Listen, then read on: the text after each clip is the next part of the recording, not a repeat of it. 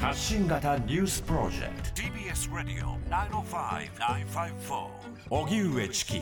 セッション教団関連団体との推薦書。森山大臣サインしたかも。国会では今日も引き続き衆議院予算委員会が開かれ旧統一教会の関連団体から選挙応援を受けていたとされる森山文部科学大臣に対して野党側から厳しい追及が続きました。朝日新聞が教団の関連団体から推薦確認書への署名もしていたと報道したことについて森山大臣はこうやって推薦状を頂戴している写真があるところを見るとサインをしていたのかもしれませんがよく覚えておりませんと述べました。立憲民主党の西村智奈美代表代行は更迭を要求しましたが岸田総理は現在は当該団体との関係を一切有していないなどとして拒否しました。また岸田総理は現在の閣僚と旧統一教会との間に関係がないか問われ林官房長官が旧統一教会関係者と面会したことがあるということは聞いていると明らかにしました。それでは今日国会で2024年度予算案などを審議する衆議院予算委員会が開かれました、はい、この予算委員会というのはあのお金の話も東電するんですけれどもお金に関する法案の話そしてお金を取り扱う政権の話など、まあ、基本的には何でも取り扱う、そうした委員会になっているんですね、はい、ですので、えー、具体的にはその都度、えー、論点となっているような目玉法案やあるいはその問題として追及されている、えー、政治家や閣僚の資質こうしたところに追及が続くということになります。今日はこの朝日新聞のスクープが続いております。旧統一教会と文科大臣森山文科大臣の関係がずっと追及されていますが、ええ、立憲民主党の、えー、西村智奈美代表代行が森山文科大臣そして岸田総理とやり取りをしています。立憲民主党の西村智奈美です、えー、先日大変なあの事実報道がありました、えパネルを1枚目お願いいたします現在、旧統一教会に対しては、文部科学大臣が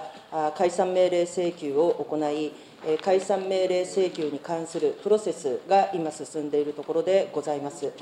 その森山大臣が旧統一教会から関連の関連団体からえー、選挙の応援を受けていたのではないかあということでありました、えー、本当にとんでもないことで、えー、これが、まあ、事実であればですね、これあの、まあ、総理の任命責任、えー、ということにもなってくると思います。えーと、まず大臣、お伺いいたします、資料を付けしておりますけれども、パネルでもあのご覧いただいてますが、えー、今の時点で、この写真、1枚目と2枚目の写真をご覧になっても、えー、まだ全く覚えていないというふうにおっしゃいますか、それとも記憶が少しはよみがえってきたでしょうか？文部科学大臣、森山正人君。頑張ろうって言ますよ。はい、えーまあ、報道があるまでは正直覚えておりませんでした。まあ、しかしながら今その西村議員からの写真を見てあこういうことがあったのかなというふうに、えー、うすうす思い出してきたということでございます。はい、西村智奈美さん、まあ、うすうす思い出してきたって、なかなかここはっきりおっしゃらないっていうのは、本当に潔くないなと思うんですよね。えーと、今日、えー、またあの新たな報道がありました。えー、推薦確認書を締結をしていたのではないか、えーまあ、あの関係者によりますと、えー、森山大臣がその場で、まあ、当時は森山あ衆議院議員ですか、あ解散したので、もうあの、えーと、あれですけれども、えーと、森山氏がその場で署名し、その後、推薦状を渡したと、推薦確認書の署名が推薦状の条件になっていたというふうに関係者は語っておられます、今日の報道です。えー、この推薦確認書の件も森山大臣は記憶がないんでしょうか？まあ、こうやって推薦状を頂戴している写真があるところを見ると、サインをしていたのかもしれませんが、よく覚えておりません。まあ、あれもこれも覚えてないということは、私はあの大臣以前の問題として、政治家として、しかも人として、大変あの的確性に、まあ、あの欠けるんじゃないかというふうに思うんですよね。えー、地元の有権者の方から集会をするので来てくれと言われて行ったと覚えております。えー、そしてそこで、えー、まあ、多分最後の方だと思うんですが、急にその推薦書の話が出て、えそこでこれにサインをしてくれと言われたのかもしれません。えただ、十分に把握をすることなく、その選挙、も実質的に選挙戦に入っているところで、一つの会場からまた次の会場へと行っていたような、そういう時期であったと思うんですから、十分に内容をよく読むことなくサインをしたのかもしれません。いずれにせよ、まあ、先生がおっしゃる通り、そういう内容に軽率にサインをしたということについてはおっしゃる通りかと思います。西村智奈美さん。あの今の答弁、大問題だと思うんですよね。中身をよく見ないでサインをした。総理、この政策協定書、私は今でも有効だと考えるのが、社会的な常識だと考えますけれども、その通りでよろしいですか？内閣総理大臣、岸田文雄君。あの政策協定書、どういった内容で、そしてどういった表現になっているか、私は承知しておりません。しかし、いずれにせよ、自民党の方針として、過去の統一教会、あるいは関係団体との関係については、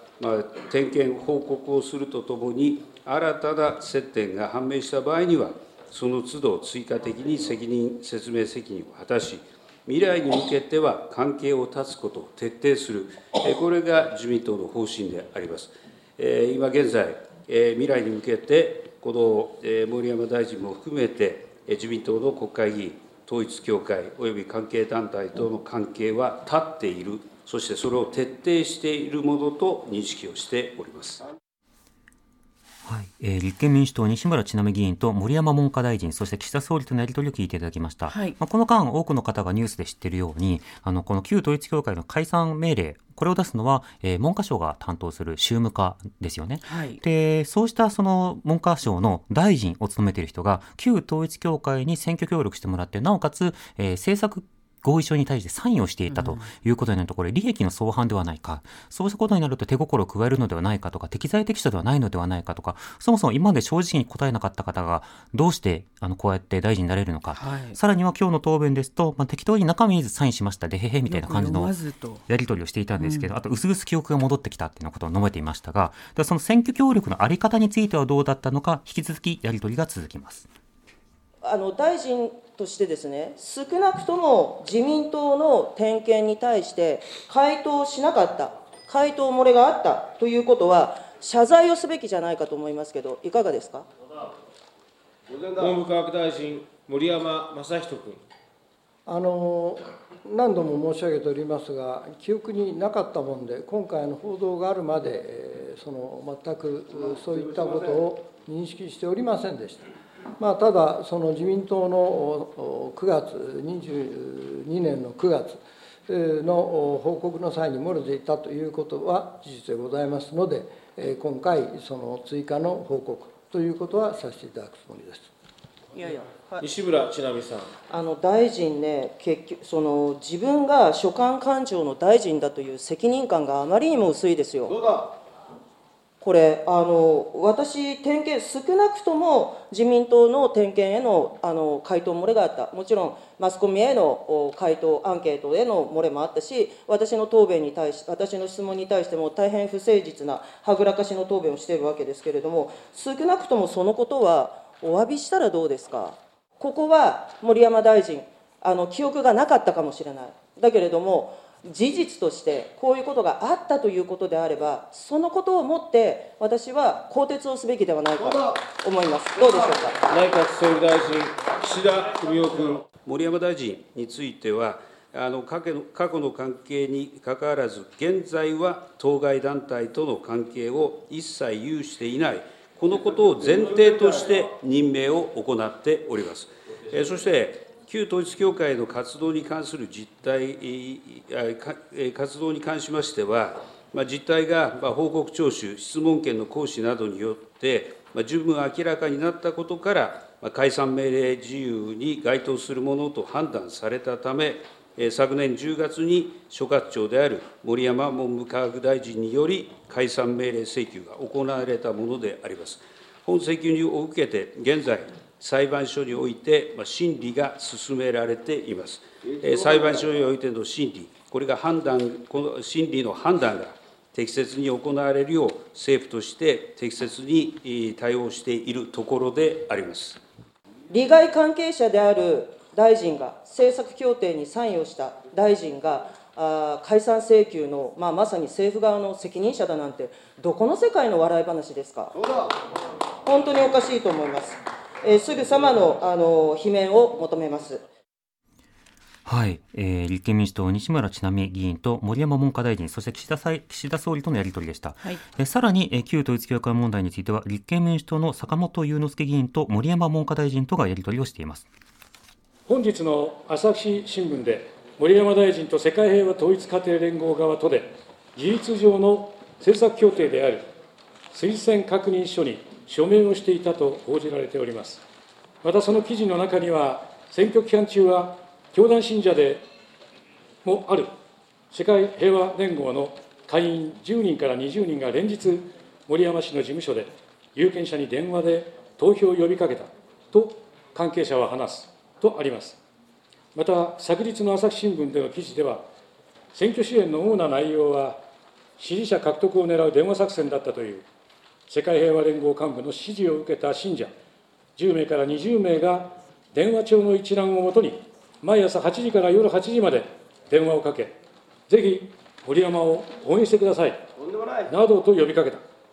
信者たちは個人の携帯電話の契約をかけ放題に自腹で変更して1人当たり1日数百件の電話をかけたという。もう2万5000件は電話をかけました時折、世界平和連合側は、森山氏側に状況を報告していたと別の関係者は話すと報じられています。ここで大臣にお伺いをいたします。この電話作戦には、森山事務所において、世界平和連合側からの選挙支援として行われたのは事実でしょうか、お答えください。文部科学大臣森山正人君。えー、今日の朝ご答弁したものの繰り返しになりますけど、過去の衆議院選挙に際して、当該団体に選挙支援を依頼した事実はありません。そして事務所で旧統一教会の関係者が電話をしていたという事実は確認されておりません森山文科大臣は、世界平和統一家庭連合の集会に参加したのは1回記者会見でおっしゃっておられましたけれども、お伺いいたします。2回以上参加していたということはないでしょうか？まあ、あの記憶に、まあ、なかったわけでございますけれども、報道の通り、その旧統一教会の関係の方ということであれば2回になります。ただ、我々の認識としましては、選挙区の方からのご紹介で集会をするから来いということで出ていったと、そんなふうに記憶しております。はい、えー、坂本祐之助議員と森山文科大臣とのやり取りを聞いていただきました、はい、えー、電話作戦というものを旧統一教会関係者の方がやっていたのではないかという質問に対して森山大臣は否定する格好になっていたんですが何を否定しているのかということをよくよく確認することは必要かと思います。まず否定されたのは当該団体に選挙支援を依頼した事実はありません。って森山さん否定してるんですね。つまり頼んではいないよとは言ってるんです。で、もう一つ、事務所で旧統一教会の関係者が電話していたという事実は確認されておりません。なので、頼んでいない。でもやっていないとは言ってなくて、やってるかどうか確認されてないっていうふうに答えているのが今のラインだというふうに踏まえてください。事務所では。はい。また旧統一教会とのやり取りの中で交わされた政策合意には、LGBT 問題や同性婚合法化に慎重、日韓トンネルの実現など、まあ、いくつかの教団側の政策を飲むという内容に、まあ、見ずにサインをした。果たしてこれを更迭しないでいいのかというのが野党の追及ポイント。まあ、こうした論点なども含めて、この後国会は続きます。TBS Radio 荻上チキ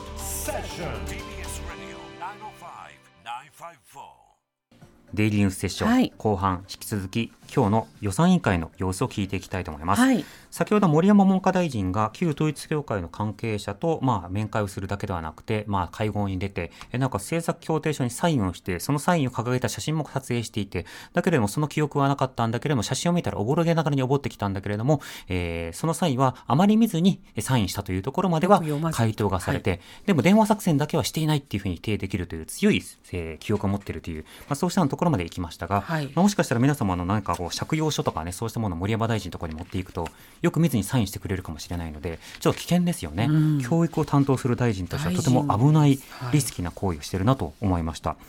さて、えー、このでは自民党の派閥の裏金問題なんですが、はい、立憲民主党の後藤祐一議員と松本剛明総務大臣とはやり取りをしています。えー、裏金問題について今日は行いたいと思いますが、えー、まずパネルをご覧ください。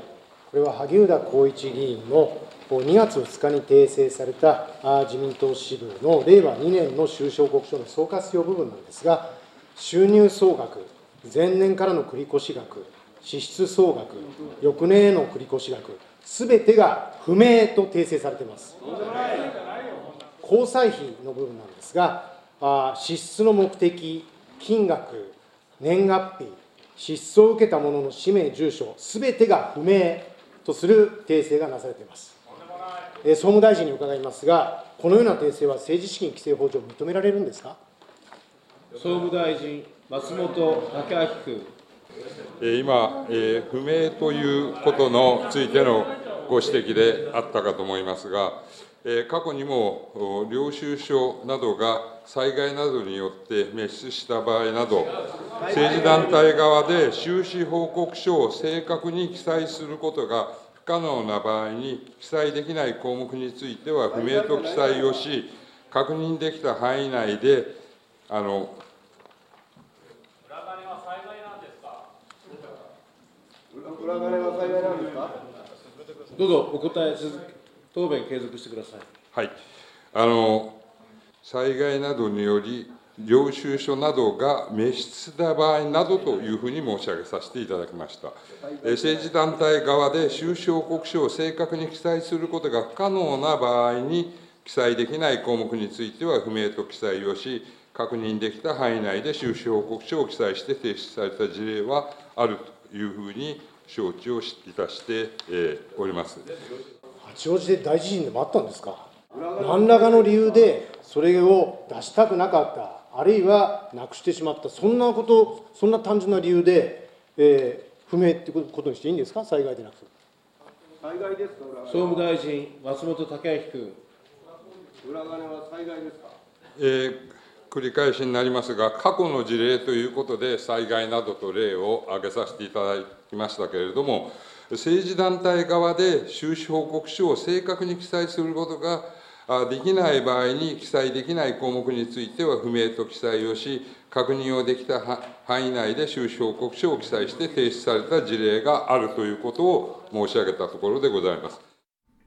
はい、はい、立憲民主党後藤祐一議員と松本剛明総務大臣とのやり取りを聞いていただきました。収支報告者などをねあの管轄する担当大臣ということで総務大臣が答えています、はい、で、えー、結構驚きなんですけれどもあの各議員がねあの収支報告書を訂正しました。ごめんなさい。これは裏金ではありません収支報告の記載漏れですというふうに説明してきたんです。ところがその総括表の部分を見てみると、えー、具体的な繰越額や支出総額、翌年への繰越額、これが不明。それから交際費の支出目的、金額、年月日、で、誰に対して支出をしたのか、その名前や住所、すべて不明ということでも訂正されていると。で、こんなに不明でも訂正した記載ということで受け取ることができるんですか？というふうに答えたから総務大臣は、いえいえ、あの、災害など、あの、正確に記載することが不可能な場合には、え、災害や記載できないようなこともあり得ると、そうした過去の事例があるんですっていうふうに答えたので、裏金は災害ないんですかっていうのことが、ヤジなどでも飛ぶという場面でした。で、これが許されるということになると、白紙の領収書以上に白紙、白紙の収支報告書が可能になるということですよね。うんうん、誰からもらったか分かりませんけども、こんぐらいの金額です。でも、何に使ったか分かりませんっていう、こうしたことが許されていいのかというところまで今問題が根深くなってるね。仮にこれが問題ないということになってしまうなら、これ完全に法律の不備なので、その法律は改めなくてはいけないというところにつながるわけですね。その他あの野党の質問はですねこの金の問題だけではなくて災害対策のインフラ整備の話それから例えば後藤議員の場合ですと、えー、教育費の中でも、えー、給食費の無償化の話などなど、まあ、そうしたのことなども行われています、まあ、こうした各政策の、えー、提案というものが行われている中でその他の政党はどういったことを議論しているのか、はい、政府のデジタル対策について自民党の小林文明議員と河野太郎デジタル担当大臣らとのやり取りですまずデジタル行財政改革担当大臣として河野大臣に伺いたいと思っています。行財政改革会議における、まあ、議論意気込みをですねお答えいただきたいと思います。デジタル大臣河野太郎君。あの地方分権という中でやはり大事なのはそれぞれの政策は地方が自ら適したものを選ぶということだと思いますがそこに至るまでの手続きですとか様式ですとかあるいは仕事の流れというのはこれは同じ方が効率がいいというのはその通りだと思います。あの今、委員がおっしゃいましたように、最終的にはあの同じ業務なら同じシステムというところまで踏み込むのが、これはあのいいんだろうと思います私も地元で活動してきてみて思うのは、3つの D というキーワードが重要だなと思っています。1つ目はデジタル、2つ目はデザイン、3つ目がダイバーシティ。特にこのダイバーシティのあるコミュニティが地域に形成されるかどうかっていうのは地域活性化の上では非常に重要だと思っています。国がこのドローンポートの在り方とか自動運転の充電施設とか使用や規格を決めてこの使用や規格にのっとった場合に交付金が出るというふうにしないと、えまた実証実験ばっかりになってしまうと思います。ここはあの河野大臣リーダーシップ発揮いただきたいと思いますがいかがでしょうか？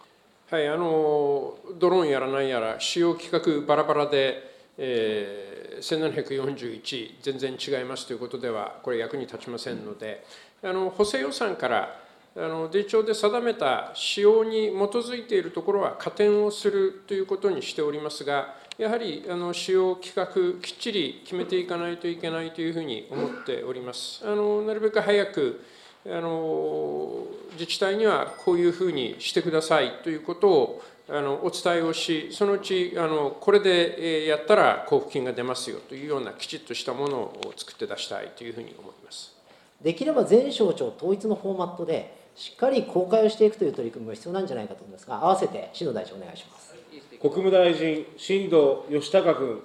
えー、先ほどから気持ちいい質問をね、あのやっていただいていると思います。今まさに日本は変わらなければならない。そしてあの委員が指摘したこの人口減少少子高齢でも成長していく。新しい経済のステージを作ろう。これが岸田内閣のそしてまた国の目標だと思ってますから今のような話をどんどんですねやっぱりあのたくさんの国民の皆さんに今国は変わってるよということをあの知らせていかなきゃいけないなと思います。自民党の小林文明議員と河野太郎デジタル担当大臣、そして再度に新藤国務大臣が、えー、登場するという場面でした。はい、新藤大臣、先ほどから気持ちいい質問をしていただいていると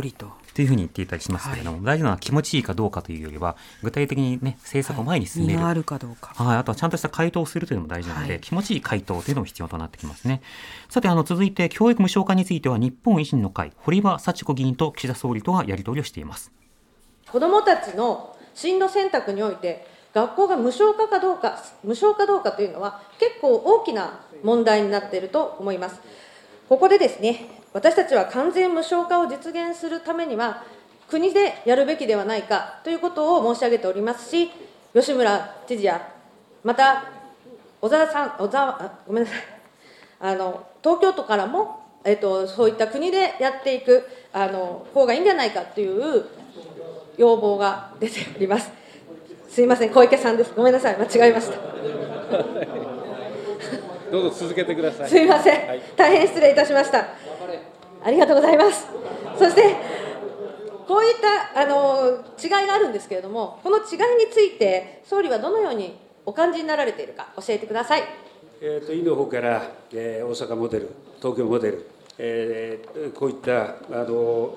地方自治体のこの取り組みについて、えー、と紹介がありましたが、あのおっしゃるように、各地域において、この私立学校に通うこの生徒数とか割合とか学費とか、その実情に合わせてさまざまな取り組みを行う、これ、国の支援に上乗せして各自治体が努力をしている、